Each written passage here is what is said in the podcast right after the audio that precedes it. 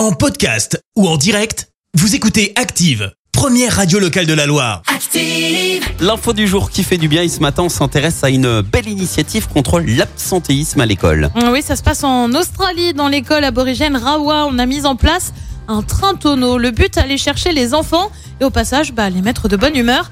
Car tout part d'un constat, les enfants ne venaient pas toujours en classe. Résultat, le train a été confectionné à partir de barils recyclés. Il en a fallu 24. Le tout est dirigé par un tracteur. Il permet désormais d'emmener les enfants à l'école en toute sécurité et gratuitement, mais aussi de s'assurer que les enfants vont en classe alors que le taux d'alphabétisation des aborigènes est l'un des plus faibles du pays. Merci, vous avez écouté Active Radio, la première radio locale de la Loire. Active.